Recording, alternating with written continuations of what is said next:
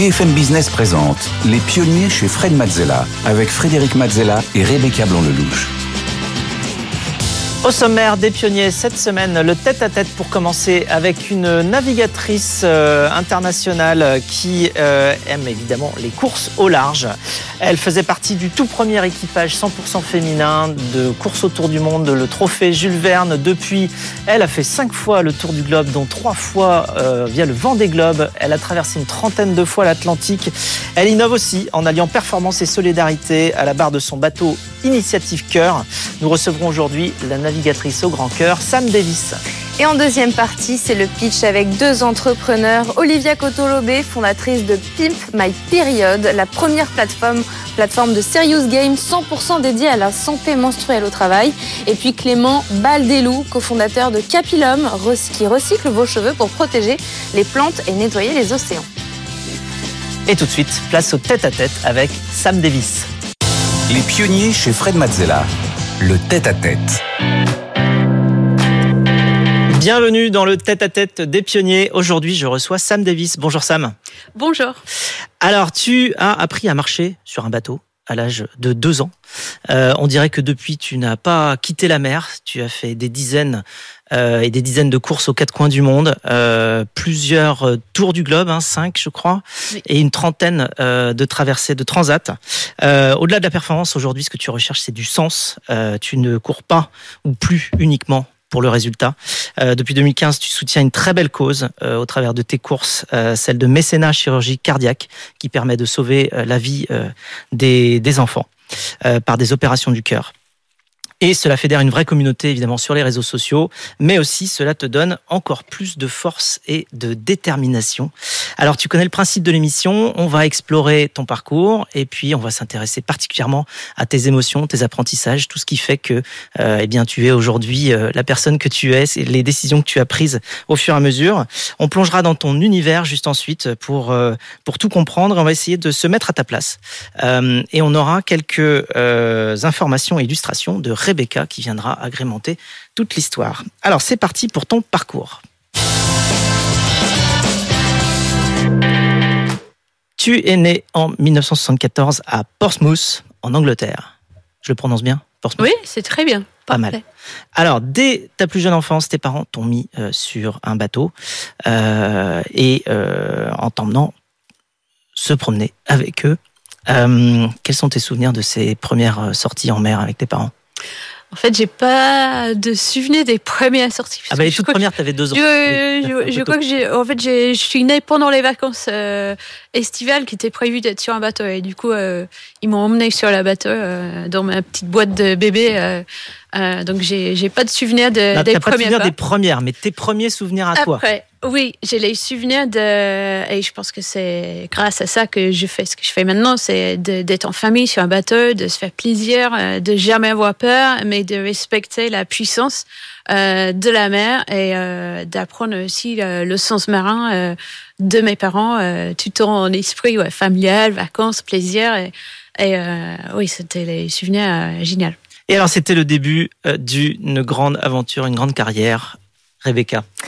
Vous venez donc d'une famille de sous-marins, de marins, puisque votre grand-père était commandant de sous-marins, mais même si cet univers vous étiez euh, familier, ce n'était pas votre objectif à la base. Vous avez d'abord été euh, diplômé de l'université de Cambridge où vous aviez euh, étudié l'ingénierie et tout a vraiment commencé quand vous aviez 21 ans. Vous étiez en train de faire vos études et vous êtes allé naviguer avec des amis.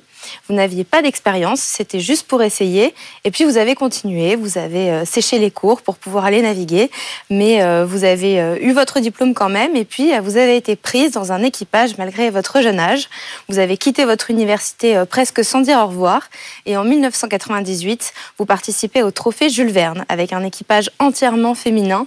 Et c'est là où vous avez la preuve que vous pouviez gagner votre vie en faisant de la voile. Vous courez ensuite trois fois la solitaire du Figaro, trois fois la Transat AG2R et battez deux records euh, de la traversée de la Manche et deux records du Tour des îles britanniques. Vous devenez ensuite skipper puis commandante et terminez quatrième du Vent des Globes 2008-2009.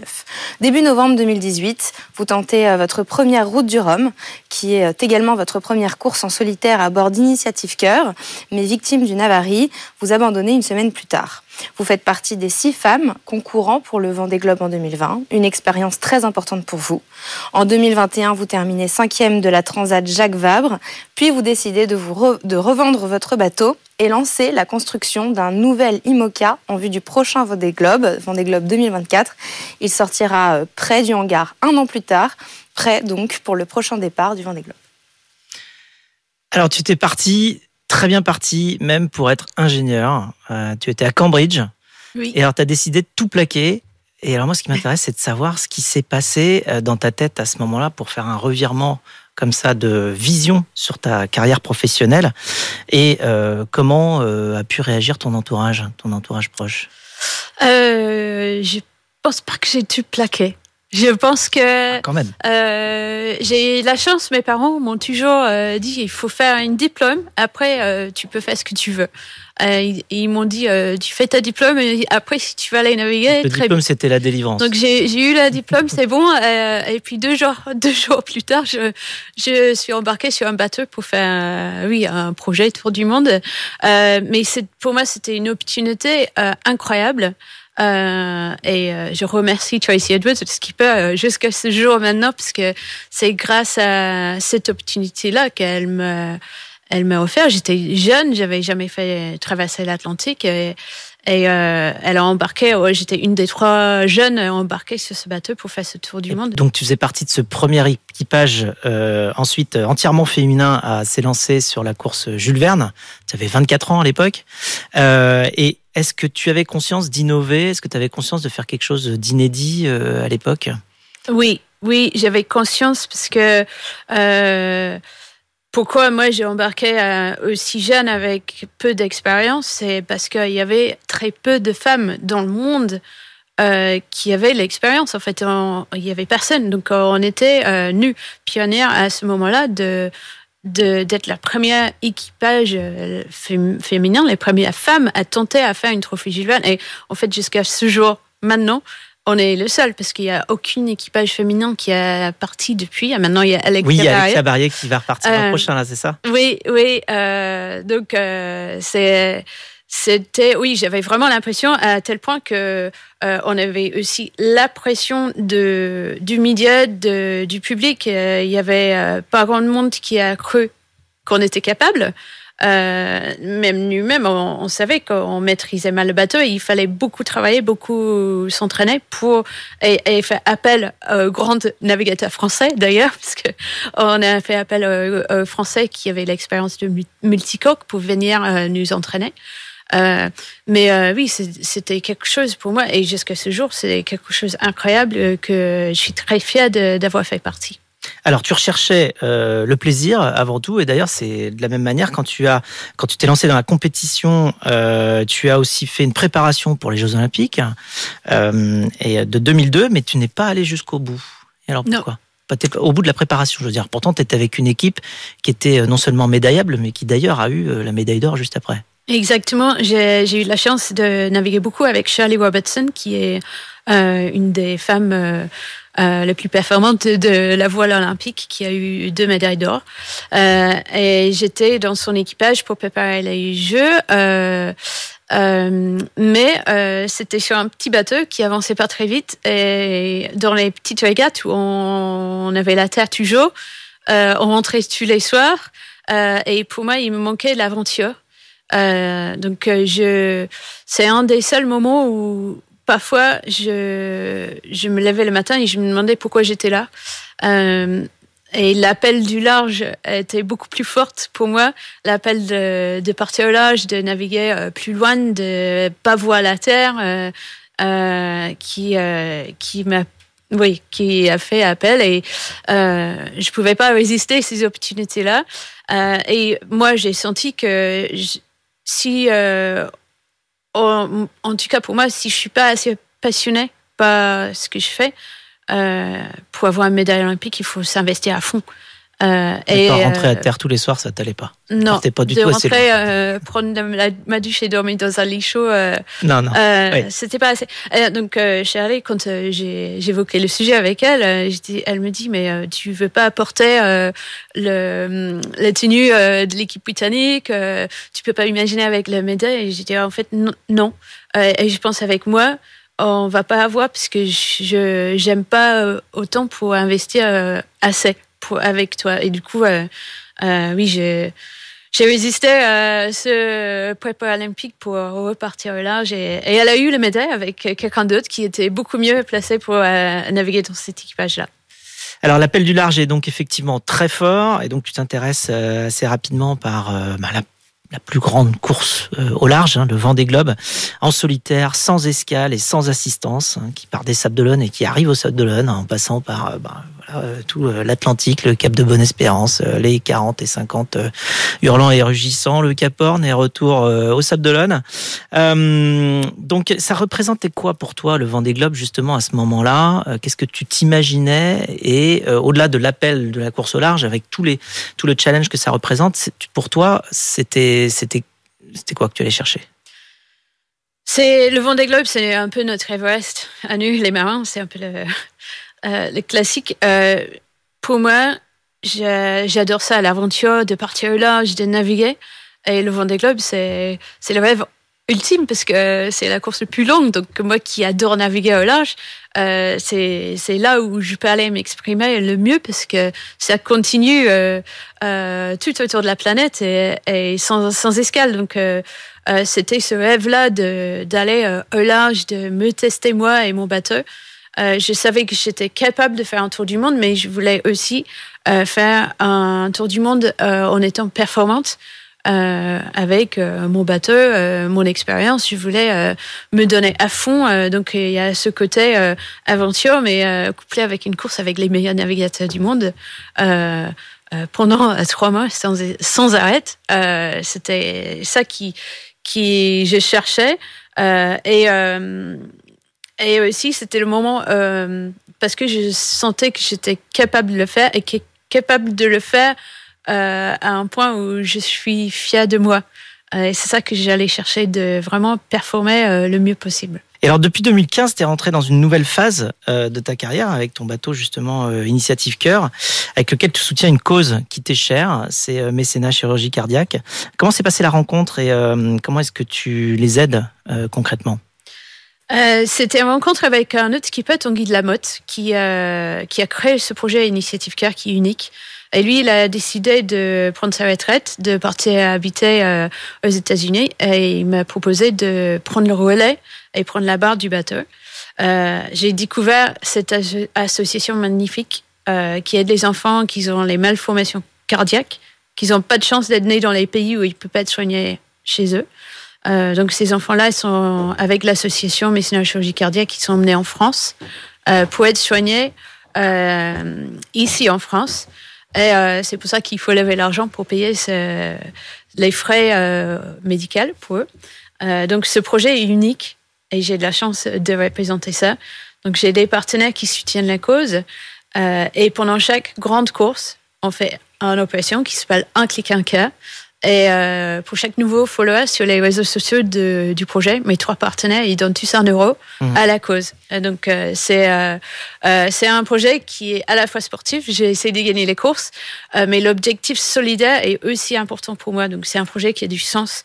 Et je vois ça en vrai. Je vois les enfants qui viennent, euh, qui sont sauvés par le projet. Et grâce à cette course, notamment le dernier Vendée Globe, vous avez pu sauver plus d'une centaine d'enfants. Hein, c'est ça plus 102 enfants. Ouais. 102 enfants. Alors, merci Sam. Après avoir euh, exploré justement ton parcours, il est l'heure pour nous de prendre le large et de partir à la rencontre de tes émotions. Alors ton monde à toi, c'est la course au large, en solitaire, mais au service des autres. Euh, on vient de le voir. Et parfois, les courses ne se passent pas tout à fait comme prévu. Rebecca. Vous avez donc fait partie euh, des six femmes qui ont euh, concouru pour le Vendée Globe en 2020, toujours sur Initiative Cœur. Vous participez euh, à cette édition en même temps que votre compagnon. Et le 5 décembre, vous annoncez votre abandon après avoir percuté un OVNI, un objet flottant non identifié. Vous êtes donc obligé de sortir le bateau pour réparer sa quille gravement endommagée.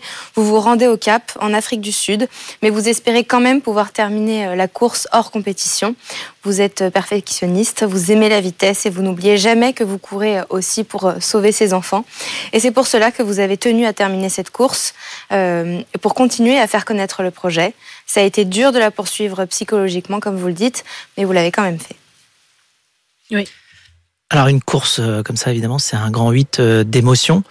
Euh, alors on a parlé un petit peu de, ce que tu peux ressentir comme attirance vers le grand large, comme attirance pour la course, pour la compétition. mais alors quand le bateau a heurté un ovni de cette manière-là et que tu tu as senti que tu allais devoir abandonner, qu'est-ce qui se passe à ce moment-là, comme pour toi? D'abord, c'est un énorme frayeur puisque c'était très violent. J'étais projetée dans le bateau, j'ai cassé les côtes aussi. C'était la nuit? C'était la nuit. Forcément, tu, tu grand problème comme ça sur les bateaux. Souvent, ça arrive à tomber de la nuit. Comme ça, on a toute la nuit noire devant soi pour gérer le problème. Euh, dans la tempête avec la mer énorme et euh, donc d'abord un gros frayeur pour le bateau que j'allais perdre la quille que le bateau il peut se chavirer euh, je peux perdre le bateau mais la, la peur ça crée aussi des émotions qui nous aident à, à mettre en automatique pour gérer les problèmes. Et donc, euh, le, les codes, je ne les sentais pas, les codes cassés, jusqu'à le bateau était en sécurité. J'ai vérifié et euh, j'ai eu de la chance. Il y avait des gros dégâts, mais le bateau était euh, en état pour rallier tout seul à Cape Town. Donc, donc assez vite, le peur est parti. Et là, c'est la grosse déception de. J'ai rendu compte très vite que c'était pas possible de continuer sans escale, sans assistance. Euh, et là, ça signifie un abandon. Et quand on prépare un Vendée Globe qui arrive que une fois tous les quatre ans, avec une équipe derrière soi, des sponsors, euh, sans famille, il y a beaucoup de monde qui, qui investit dans un projet comme ça. Euh, et même si c'est pas sa faute, en fait, euh, c'est une déception. On se sent coupable que pour cet abandon. Euh, euh, donc la déception, la triste, tristesse, la frustration. Euh, mais euh, assez vite, euh, j'arrivais à digérer ça. Donc, euh, je voulais arrêter la voile pendant euh, quelques heures. Ah, t'as voulu carrément arrêter la voile Oui, mais heureusement, j'avais deux jours pour arriver jusqu'à Cape Town. Et les deux jours, c'est un bon temps pour réflexion. Et, et, là, j'ai bien réfléchi. J'adore la voile, l'aventure, le large. Je navigue pour une cause. Les enfants, ils ont besoin de moi. Et là, j'avais encore le bateau, bien sûr, endommagé, mais réparable, avec une super équipe motivée pour euh, mettre tout en œuvre pour pouvoir continuer. Euh, et euh, pour moi, il n'y avait pas de question. Euh, il fallait euh, euh, se pour se vaincre, en fait, de combattre cette peur, il fallait repartir. Et aussi pour les, sauver les enfants, il fallait repartir. Alors justement, c'est un peu, euh, c'est un peu euh, contradictoire vu de loin. On se dit bon, c'est quand même une course en solitaire. Justement, t'es toute seule, euh, mais en même temps, tu l'as fait pour les autres. Euh, tu l'as fait aussi pour toi. Et cette solitude, quand tu es toute seule sur, sur la mer, qu'est-ce que ça t'apporte? Qu'est-ce que ça t'a apporté? Qu'est-ce que tu penses que ça a forgé dans ton caractère durant un Vendée Globe Parce que tu as le temps de te demander pas mal de fois, de te poser toutes les questions, parce que tu es quand même... Alors, dans le sens, tu, es très occupé à faire avancer le bateau, évidemment, mais enfin, tu es quand même toute seule. Donc, Oui, et c'est rare dans ce monde de se retrouver vraiment tout seul. Et sur un Vendée Globe, on n'a pas le droit de d'avoir le routage métier, d'avoir quelqu'un qui nous aide en stratégie. Donc, euh, on doit prendre toutes ces décisions tout seul, les décisions pour la route, pour la course, pour le bateau. On est tout seul pour régler, pour notre sécurité. Si on se blesse, euh, il y a plein de choses en fait qui qui arrivent. Et c'est que quand on est tout seul qu'on rend compte que le soutien d'avoir quelqu'un avec soi est, est important, juste d'avoir quelqu'un. Alors, on a une question pour toi de Orso Chetoshin, qui est le directeur de mécénat chirurgie cardiaque, justement. Bonjour tout le monde et coucou Sam, j'espère que tu vas bien et que ton bateau est en train de se faire une beauté pour être le plus beau et le plus fort évidemment sur le vent des globes. Ma question, tu la connais, c'est toujours la même. Est-ce que tu penses qu'un jour tu auras le temps de d'être famille d'accueil, toi qui as sauvé autant d'enfants en parcourant les océans? Est-ce que lorsque tu seras peut-être un peu plus à terre, tu auras le temps ou l'envie euh, d'accueillir un enfant? Voilà, je t'embrasse, on t'embrasse avec Francine, avec tous les bénévoles et toutes les familles d'accueil. Alors? Ah oui, ben, c'est un rêve à moi de, de pouvoir être famille d'accueil. Euh, je rencontre euh, énormément de familles d'accueil qui, euh, donc, médecins chirurgie cardiaque aident les enfants euh, malades. Quand ils viennent en France, ils ne viennent pas avec la famille. Ils sont accueillis par ces familles qui sont bénévoles, qui donnent deux mois de leur temps pour accueillir un enfant comme si c'était leur enfant chez eux. c'est, c'est quelque chose. Nous, on aide mes chirurgie cardiaque euh, avec euh, mes partenaires, avec le public. Euh, l'argent est très important, mais ce qui donne ces familles-là, c'est, au-delà de l'argent. Et oui, c'est un rêve de pouvoir faire ça. Moi, j'ai la chance d'avoir un fils qui est en bonne santé. Et oui, si le jour que j'ai le temps de donner pour être famille d'accueil, avec plaisir, je vais faire ça. j'ai hâte et je pense que mon fils il aimerait bien aussi parce qu'il vit avec moi cette aventure et il voit les enfants aussi. Et, euh, et chapeau et merci à toutes les familles d'accueil euh, en France euh, pour ce que vous faites pour, pour ces enfants-là. Merci Sam pour ta générosité dans ce partage d'expérience. Sur ce, nous passons à la séquence suivante. Séquence Actu 2024 promet d'être riche en émotions pour toi, Sam. Euh, Rebecca va nous raconter tout cela. Jamais l'engouement pour le Vendée Globe 2024 n'a été aussi fort pour la dixième édition du Tour du Monde en solitaire, sans escale et sans assistance. Et sur les 44 skippers qui ont déposé leur dossier de candidature, vous faites une nouvelle fois partie des six femmes qui vont concourir. Ce sera donc votre quatrième participation au Vendée Globe. Et cette année, vous aurez pour la première fois un bateau euh, en mesure de gagner. C'était votre objectif, disposer d'un bateau ultra compétitif et qui vous permet de viser euh, de très belles places. Départ prévu donc le 10 novembre au Sable d'Olonne. Cette course est surnommée l'Everest des mers puisqu'elle est la plus exigeante de toutes les courses à la voile. Un moment très attendu du public pour son dixième anniversaire. Une édition euh, toute particulière qui promet de marquer les esprits et qui démarre dès le mois de mai pour la dernière de qualification. Alors, quatrième Vendée Globe, euh, tu as un bateau euh, qui vole sur l'eau, comme tu dis, hein, avec ses foils. Euh, Et donc, euh, est-ce que tu as un objectif ou plusieurs objectifs en tête? Ou est-ce que tu y vas pour le plaisir, tu y vas pour la compétition, tu y vas pour les causes, tu y vas pour tout ça à la fois? Pour tu, pour tu. et, oui, comme tu dis, on vole et on est les pionniers aussi, puisqu'on va être les premiers à semi-voler autour de la planète propulsé par le vent euh, sur ces, ces machines, c'est incroyable. Euh, oui, j'ai de la chance d'avoir un super bateau, le bateau Initiative K. C'est un bateau qui est parmi euh, des plus rapides de la flotte. Il est sorti en juillet 2022, c'est ça? Oui, oui. Et j'ai une super équipe aussi derrière moi qui, moi, je fais pas ça tout seul. j'ai une équipe technique qui prépare le bateau pour que j'ai confiance de, de, pousser à ses limites et moi à mes limites aussi. Euh, la flotte 40 bateaux et il y a des très très bons navigateurs, navigatrices. Le plateau est hyper élevé. Euh, donc euh, oui, si j'arrive à rester dans le match avec le peloton de tête, je serai ravi. c'est ça, je vais tout donner. Je vais être fier à l'arrivée. On va faire, on va tout faire pour te soutenir pendant cette course. Merci. Incroyable. Et nous passons maintenant à la séquence rapide de cette émission. C'est le Quizella. Voilà. Alors, séquence Quizella, euh, c'est, les règles sont toutes simples. Hein. Je te pose plein de questions, il faut répondre rapidement, ça va vite. T'es prête? Ok. C'est parti. Ton plus beau souvenir en mer? Le Cap Horn. Ton pire souvenir en mer? Euh, Un dimatage lors du Vendée Globe 2012. Ta potion magique à toi, ce qui te motive? Euh, ce qui me motive, c'est la plaisir et la chance, le privilège de, de faire ce que, mon passion comme métier. À l'inverse, ta kryptonite à toi, ce qui t'affaiblit, ce qui te démoralise euh... Ce qui démoralise J'ai un petit peur de, oui, de pas arriver, de les problèmes techniques. Les problèmes techniques, ça, ça démoralise plus d'une personne, c'est les problèmes techniques. Alors, le petit nom que tu donnes à ton bateau quand il te fait gagner euh, À mon bateau, euh, j'ai pas donné petit nom, mais nous, on a les pilotes automatiques qui pilote, qui barre nos bateaux quand on dort, quand on règle les voiles. Euh, D'accord. Et il s'appelle Maverick. Maverick. Oui. Et le, petit nom que tu donnes à ton bateau quand il fait pas ce que tu veux Euh, je pense que je peux pas prononcer ça en, D'accord. en la télé. Je comprends. La sensation qui te vient à l'esprit quand tu penses au grand large. À la plaisir. Ton remède anti-coup de barre. Euh, le lever de soleil. Ton rituel d'avant la course. Essayer de dormir le maximum possible.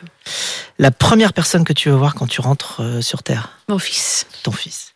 Si tu n'avais pas pu faire ce que tu fais aujourd'hui, tu aurais fait quoi?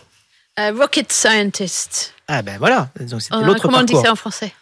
Euh, ingénieur de fusée, enfin oui, euh, voilà, ça, oui. un scientifique pour les fusées. Et justement, si Thomas Pesquet te propose de partir sur Mars avec lui, est-ce que tu y vas? Non, j'avais pas dans les avions déjà, donc dans, dans un fusil d'espace, non. Non, mais je vais travailler dans son équipe technique. Ah voilà, rocket scientist. Euh, quel est ton plus grand rêve aujourd'hui? Euh, de, de gagner le Vendée Globe. Et pour finir, si les 8 milliards d'êtres humains écoutaient les pionniers aujourd'hui, ce qui est pas loin d'être le cas, quelle serait la plus belle phrase que tu leur adresserais? Aidez-moi à sauver les enfants. Eh bien, message entendu. Euh, merci de t'être prêté au jeu. On va se quitter sur euh, cette chanson que tu as sélectionnée. Euh, Girl Just Wanna Have Fun de Cindy Lauper. On a même retrouvé une vidéo de toi dansant sur ton bateau sur cette musique. Je sais plus quand c'était. Dans les mers du Sud, C'était en quelle année? En 2009, dans les mers du Sud. Et voilà. Des Davis. super souvenirs. Alors, c'est des souvenirs Ouais. bon.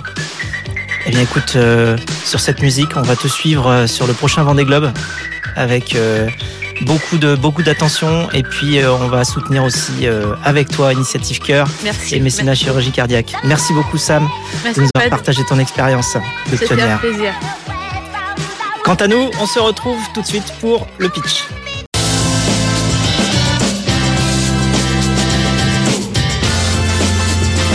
BFM Business présente Les pionniers chez Fred Mazzella avec Frédéric Mazzella et Rebecca Blanc-Lelouch. Les pionniers continuent avec le pitch. Aujourd'hui sur le plateau avec Rebecca, nous accueillons Isabelle Rabier, CEO et fondatrice de Joli Moi. Bonjour Isabelle. Bonjour. Et nous accueillons également Jean-David Chamboredon, euh, cofondateur et président exécutif d'Isaïe, le fonds d'investissement des entrepreneurs. Bonjour Jean-David. Bonjour Fred. Alors, euh, chaque semaine, les euh, pitchers euh, viennent nous présenter leur idée, leur business et nous leur formulons des, des conseils sur le produit, sur le pitch, sur le marché. Vous aussi, vous pouvez venir nous présenter vos idées et vos activités. Pour cela, rien de plus simple. Il vous suffit d'aller sur le site de l'émission Les Pionniers et de candidater pour venir pitcher ou bien vous scannez tout simplement le QR code qui s'affiche sur votre écran. Les pionniers chez Fred Mazzella. Le pitch. Aujourd'hui, nous recevons Maxime Marchand. Bonjour Maxime. Bonjour. Merci d'être avec nous. Vous êtes le cofondateur de Mao Boa. Ouais. Euh, je vous rappelle les règles. Vous avez donc 1 minute 30 pour pitcher devant Fred qui sera attentif à votre produit, Isabelle à votre pitch et Jean-David au marché de votre secteur. On les laissera ensuite délibérer pour qu'ils puissent vous noter de 1 à 10. Et puis voilà, on va envoyer le, le chrono pour votre pitch. 1 minute 30. Tenez-vous prêts, ça va être à vous. 3, 2, 1, c'est parti. Bonjour à vous trois. Donc, je m'appelle Maxime. J'ai cofondé Maoboa, qui est l'outil qui donne les moyens aux collaborateurs pour transformer durablement leur entreprise. Aujourd'hui, on parle beaucoup d'impact, mais les enjeux de transformation sociale et environnementale dans les entreprises ne fonctionnent pas. C'est pas un sujet de budget. Les entreprises investissent massivement aujourd'hui dans la RSE. C'est 40 milliards l'an dernier. C'est un problème de volonté. Il y a de plus en plus d'entreprises qui initient des feuilles de route RSE. Et ça va faire que s'accélérer avec les nouvelles lois. C'est un problème de changement. Ce qui est difficile de changer, c'est pas simple d'agir et c'est encore moins simple de transformer son modèle entreprise. Et c'est encore moins simple quand on est une entreprise qui veut initier ça sans ses collaborateurs. C'est notre mission de Maobois. Notre mission, c'est de permettre à chaque collaborateur de transformer son entreprise. Notre outil donne les moyens aux collaborateurs de s'informer et d'apprendre les enjeux en- pardon, socio-environnementaux dans leur entreprise. Il leur donne aussi les moyens d'agir concrètement dans leur entreprise sur les, enjeux RSE internes comme la diversité, les enjeux du climat ou l'économie circulaire. Ça leur donne aussi les moyens de collaborer pour produire ensemble et construire ensemble leur, leur métier de demain. C'est un outil qui marche qui a été déployé aujourd'hui dans un peu plus de, de 50 entreprises. C'est 12 000 collaborateurs de Fnac Darty, Veolia qui utilisent notre solution au quotidien pour transformer leur pratique de travail et imaginer des nouveaux modèles de durabilité. Donc là, aujourd'hui, on a un moment où on va passer à l'échelle. On vient de lever 1 million d'euros avec des, des fonds à impact pour déployer notre solution dans un peu plus de 400 entreprises horizon de 3 ans. Je suis à votre disposition si vous voulez aussi faire shifter les entreprises de l'intérieur et transformer les entreprises par le bottom-up, par les collaborateurs. Merci Maxime pour Maoboa. Est-ce que notre une question, jury... euh, très, très basique. J'ai pas compris si c'était une plateforme logicielle ou, ou une plateforme de contenu. Ou les deux. C'est, ça, il y a exactement les deux. En fait, c'est un, c'est un logiciel qui intègre une méthode. À l'intérieur de l'outil, il y a une méthode qui intègre des logiques de gamification de nudge, des contenus, de la ressource, qui justement donne euh, à l'entreprise la facilité de prise en main de notre solution. Donc, à la fois l'outil tech, c'est une, c'est une app mobile et une web app qu'on connecte directement aux systèmes de l'en- de l'entreprise. Et c'est aussi tout ce qui est à l'intérieur de la, de, de la plateforme. On a un peu plus de 250 actions, 400 contenus avec des thématiques variées, la diversité. C'est plutôt un play contenu en fait. Exactement, ouais. Que va personnaliser le client au regard de ses enjeux et de ses objectifs. Et tu peux donner un exemple concret, pratique, d'un truc où un collaborateur a eu de l'impact sur la politique euh, RSE de sa boîte grâce à Baoboa Ouais, bah, concrètement, notre solution aujourd'hui est déployée euh, dans tous les magasins Fnac Darty de France. Donc, c'est les euh, référents RSE ou les chefs de magasin des Fnac Darty qui utilisent notre solution. Donc, en fait, l'outil est déployé dans différentes thématiques. Et donc là, il y a une thématique clé pour euh, Fnac Darty, c'est les enjeux d'économie circulaire et de réemploi de la télé que vous allez imaginer acheter demain. Et ça, ça ne peut pas euh, être drivé par l'équipe RSE au siège. Ça se passe forcément dans, les magasins. C'est un nouveau métier que va voir le, le- le chef de magasin. Donc l'outil leur a permis, entre autres, d'aller euh, s'approprier les nouveaux enjeux d'économie circulaire. Comment imaginer la reverse logistique? Comment valoriser ces nouveaux produits qui vont être commercialisés demain donc, euh, il y a à la fois des actions très concrètes qu'on peut faire dans, dans son métier, des sondages, la remontée d'idées, des diagnostics. Puis après, il y a des ateliers qu'on va propulser au travers de notre outil pour faire monter en compétences ces salariés sur leur nouveau métier. Merci Maxime. Vous venez avec moi pour qu'on puisse euh, laisser notre jury délibérer. Maxime, vous venez à l'instant de pitcher. Vous me dites que vous êtes un peu impressionné? Ouais, alors j'avoue que les pitchs, euh, on sort d'une levée de fonds, donc forcément j'en ai fait par centaines ou par milliers. Euh, j'avoue que j'ai un peu dérapé, vous avez dû le voir pendant l'interview sur, sur mon pitch. Assez impressionnant parce que justement vous présentez un petit peu le, le regard de, de, de ces, de ces différents experts. Et donc euh, il y, a, y a le chrono qui tourne, euh, on sent un peu la pression, etc. Donc ouais, un, petit coup de pression, mais, euh, mais je crois que les questions ont été un moyen justement de, de recréer la relation et j'espère avoir été clair en tout cas à la fin de la présentation. Donc vous êtes plutôt content. Ouais, carrément, carrément. Euh, impressionné mais content. Est-ce que vous appréhendez les notes est-ce que, Et si oui, est-ce qu'il y a euh, certaines notes en particulier que vous appréhendez Ouais, alors je suis curieux du, du retour. J'espère en tout cas avoir été clair sur euh, le marché. J'ai eu quelques questions justement sur concrètement à quoi sert l'outil. Il y avait besoin de, peut-être de matérialiser un peu l'outil. Donc je suis assez curieux de voir comment euh, va être l'évo- l'évolution du produit et du marché. Euh, et donc je- j'espère qu'avoir été, avoir été assez précis dans mes réponses. Bon, bah, il n'y a plus qu'à découvrir les notes de notre jury, donc on retourne en plateau avec Maxime.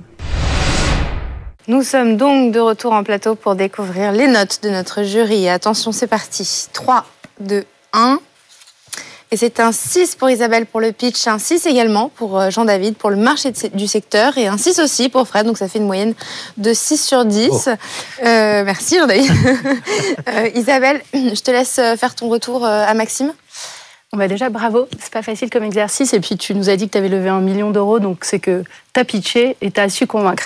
Peut-être, moi, ce qui m'a manqué aujourd'hui, alors déjà, c'est un peu de sourire parce que Ouais. c'est un, super sujet. Tu es Ouais. dans l'engagement. Et je pense qu'il faut aussi porter euh, et exprimer voilà, ton, ton produit aussi et le porter sur toi. On sent que c'est peut-être le stress, sûrement. Un peu. On voit que tu es quelqu'un de très souriant.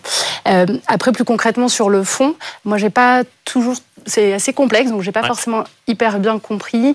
Et peut-être que euh, ça m'aurait intéressé de savoir euh, tout de suite pourquoi tu faisais ça, pourquoi toi, pourquoi c'était la bonne équipe pour mener à bien ce projet, parce qu'on le sait, voilà, vous n'êtes pas tout seul. Et donc ça, c'est vrai que ça peut aider à convaincre euh, sur, sur, ton, sur ton projet. Et enfin, peut-être, euh, parce qu'on n'a pas beaucoup de temps, mais euh, sur, sur la fin et sur la conclusion de ton pitch, on a senti qu'il y avait un petit flottement, en effet, puisque tu as fini un peu en avance. Et tu t'es super bien rattrapé, puisque tu as fait une petite action co. Donc bravo pour nous inviter à, à utiliser ton service. Mais on aurait aimé avoir un peu plus de chiffres, de projection, et savoir comment tu allais devenir leader sur ton marché.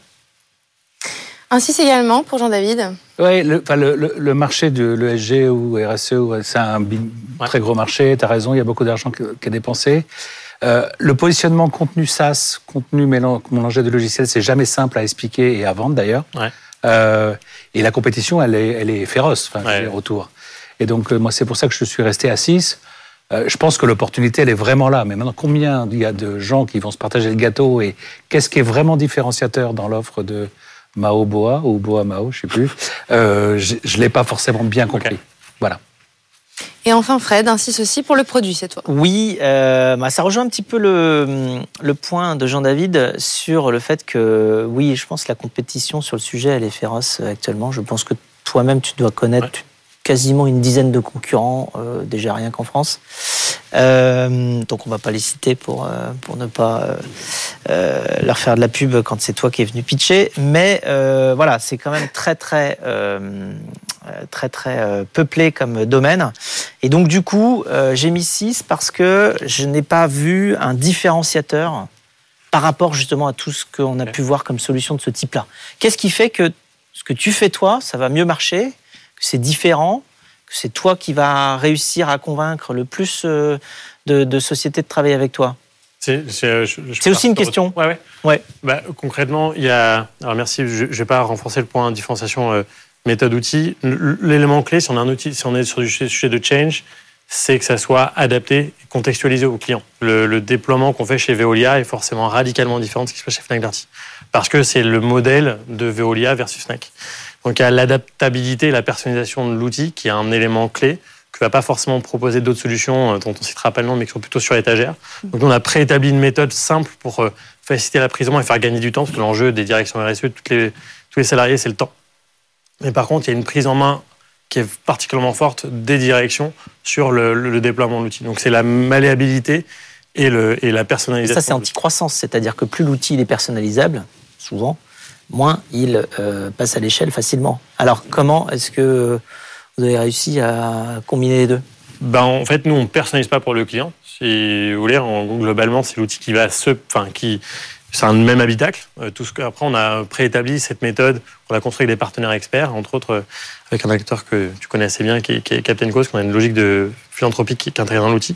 Donc, on, s'entoure d'un écosystème de partenaires qui, qui, viennent le nourrir. Tout, ce contenu, il est nourri par l'AXA Climate School, par pas mal d'acteurs. Et le client va piocher dans tout ça. Il va y définir ses propres enjeux. Il va définir ses propres thématiques. Donc, euh, nous, en, custom, on fait pas grand-chose. C'est l'outil qui va, enfin, c'est le client qui va lui-même customiser. Et c'est ça qui fait que derrière, on ne devient pas un gadget, on devient un sujet structurant. Donc voilà, peut-être un, bon indicateur d'évaluation de, l'impact de notre solution versus d'autres clients, c'est le taux d'engagement qu'on mesure chez nos utilisateurs actifs, est de 85%. Un utilisateur actif, c'est une personne qui a vraiment fait une action, parce que vous l'avez compris, l'enjeu clé pour nous, c'est l'action. Il y a 300 000 actions qu'on a fait dans l'outil. On en a 85% qui sont actifs. Merci, merci beaucoup. Bravo Maxime. Très bonne euh, continuation. Merci Maxime. Il est maintenant temps d'accueillir notre deuxième pitcher du jour, Damien Chirpaz. Bonjour. Bonjour. Merci d'être avec nous euh, dans Les Pionniers aujourd'hui. Vous êtes le cofondateur de Loop Sport. Vous avez donc 1 minute 30 pour pitcher devant Fred qui sera attentif aux produits, Isabelle à votre pitch et Jean-David au marché de votre secteur. On les laissera ensuite délibérer pour vous noter de 1 à 10. Ça va être à vous. 3, 2, 1. Top chrono, c'est parti. Merci, merci de me laisser présenter euh, Loop Sport, dont l'ambition est de transformer la seconde main dans les sports de plein air et la mobilité en la rendant plus sûre, plus simple et plus durable. Comment, grâce au reconditionné, ce modèle euh, qui a fait ses preuves dans d'autres verticales et qui ici assure la sérénité pour l'achat de matériel technique et l'accessibilité avec des prix euh, oscillant entre moins 20 et moins 60% du neuf. Et chez nous, sur notre boutique physique ou en ligne, les aficionados de sport ou les nouveaux entrants dans les pratiques trouvent du matériel premium, révisé et garanti.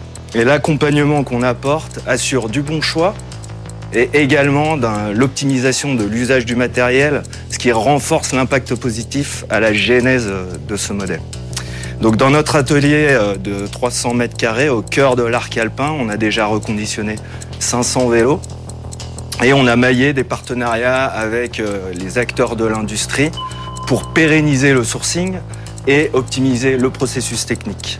Fort d'une première année où on a validé notre solution auprès de 300 clients et euh, avec une levée de fonds euh, aujourd'hui en phase de clôture, on aborde 2024 avec l'accroissement de l'offre de vélos sportifs pour en devenir le référent, l'augmentation du maillage territorial avec nos partenaires et également le pilote sur une autre verticale sport. Donc n'hésitez pas à nous rejoindre dans la boucle. Merci, merci Damien. C'est du vélo? Pour l'instant, c'est du vélo, tout à fait. Et, vous, dans la chaîne, vous faites tout, c'est-à-dire que vous prenez le vélo à reconditionner, vous le reconditionnez, vous le vendez? Tout à fait. Et, ça, c'est durable C'est la vision, euh, c'est pour faire démarrer ou c'est la vision à terme? Notre vision, alors sur la partie euh, verticalité, c'est d'avoir la totale maîtrise de la chaîne parce qu'on sait que c'est là qu'on va créer la différenciation par rapport à nos concurrents euh, indirects, les marketplaces généralistes ou spécialistes. Est-ce que c'est durable? Oui, parce qu'on maîtrise aussi euh, forcément euh, notre marge et notre valeur ajoutée.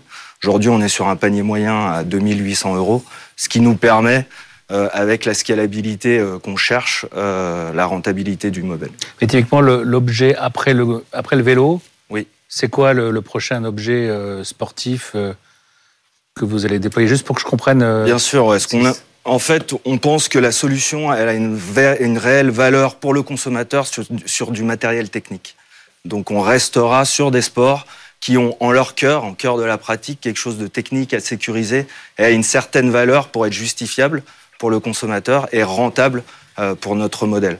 On pourrait évidemment aller très vite euh, vers le ski. Le pont est assez évident, la porosité entre les consommateurs aussi. On le fera peut-être plus pour de l'acquisition que de la rentabilité, mais on sait qu'il y a également d'autres verticales, comme le parapente, comme euh, le kitesurfing, où euh, en fait euh, on a du carbone, on a de la, technicité assez élevée et une ouverture à des populations un peu plus masses qui pourrait justifier justement de dupliquer le modèle. D'autres questions avant Oui, une mini, pas de vélo électrique? Parce que là, pour le coup, le marché mais, vélo électrique, si je veux dire, pas seulement pour le sport, mais juste pour le déplacement Aujourd'hui, on fait et mobilité et sport. C'est clair que les attentes des consommateurs sont les mêmes pour les deux. Il y a un gros concurrent sur le vélo électrique. Tout à fait. Ah. Mais nous, on a un positionnement un peu plus euh, premium. Plus sportif. Euh, mon passé dans l'outdoor euh, chez un grand leader m'a poussé en fait à tester la crédibilité d'abord sur le haut de la pyramide pour ensuite dupliquer le modèle à, à des personnes, enfin la masse euh, plus large. Et effectivement, aujourd'hui, on a 70% de notre assortiment qui est sur du vélo électrique, de mobilité ou VTT Super. Merci Damien. Venez avec moi pour qu'on laisse notre jury délibérer. Damien, vous venez à l'instant de pitcher devant nos coachs. Comment est-ce que vous êtes senti? Est-ce que vous êtes content de vous? Euh, Ça, je sais pas, un peu de manque de temps pour pouvoir vraiment exprimer toutes les idées, donc pas forcément euh, satisfait. Mais voilà. Un peu frustré, ouais. J'aurais adoré avoir plus de temps pour répondre aux questions en profondeur, mais l'exercice est toujours sympathique.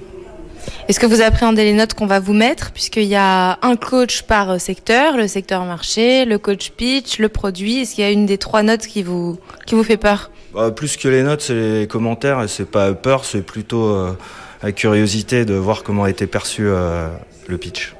Bon, bah, il n'y a plus qu'à découvrir tout ça, c'est parti pour euh, retourner en plateau. Nous sommes donc de retour en plateau pour découvrir les fameuses notes de notre jury. Attention, c'est parti. 3, 2, 1. Et c'est un 6 pour Isabelle pour le pitch, un 7 pour le marché pour Jean-David et puis un 6 pour le produit pour Fred.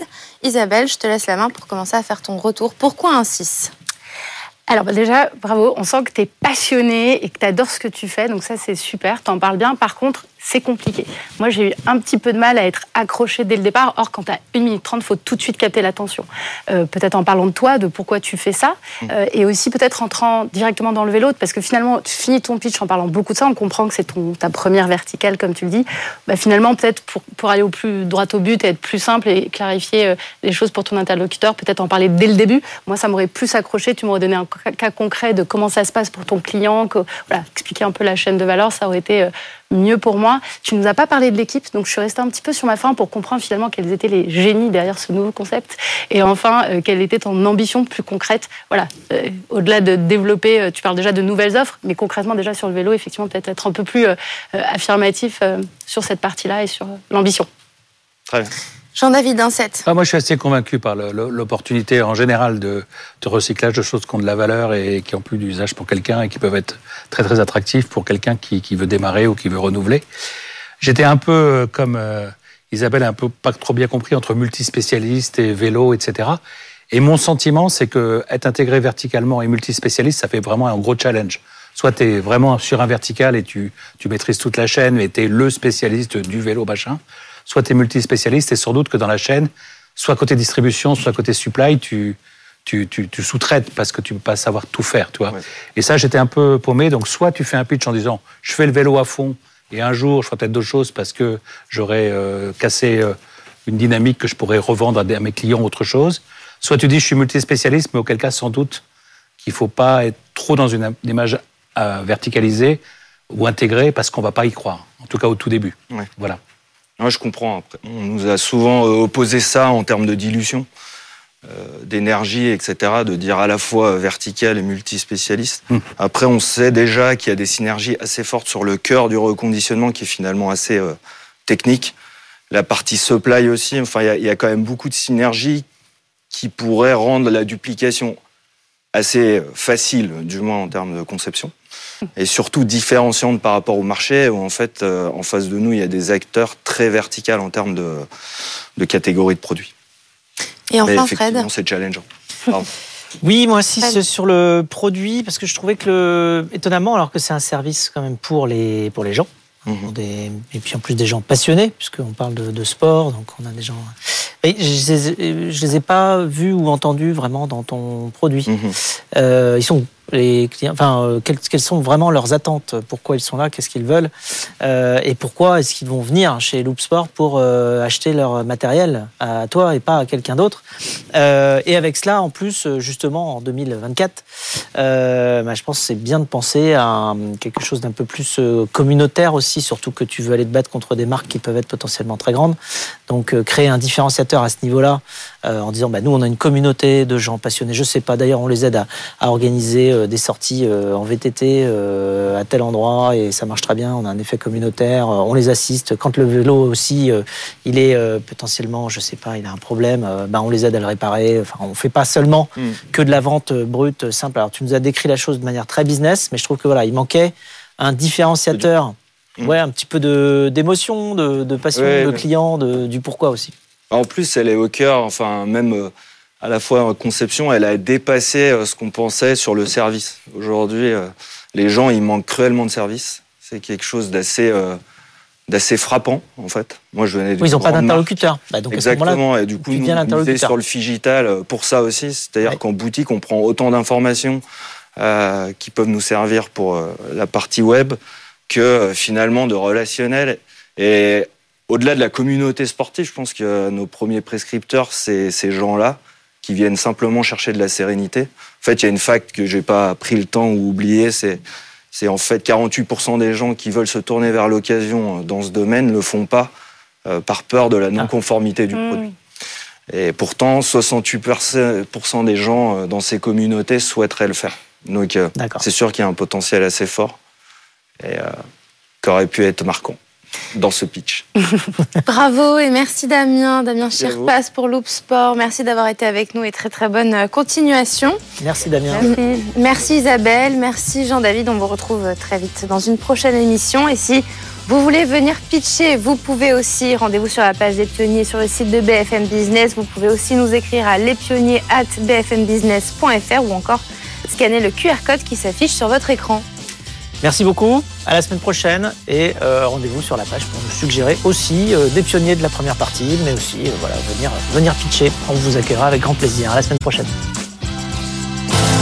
Les pionniers chez Fred Mazzella sur BFM Business.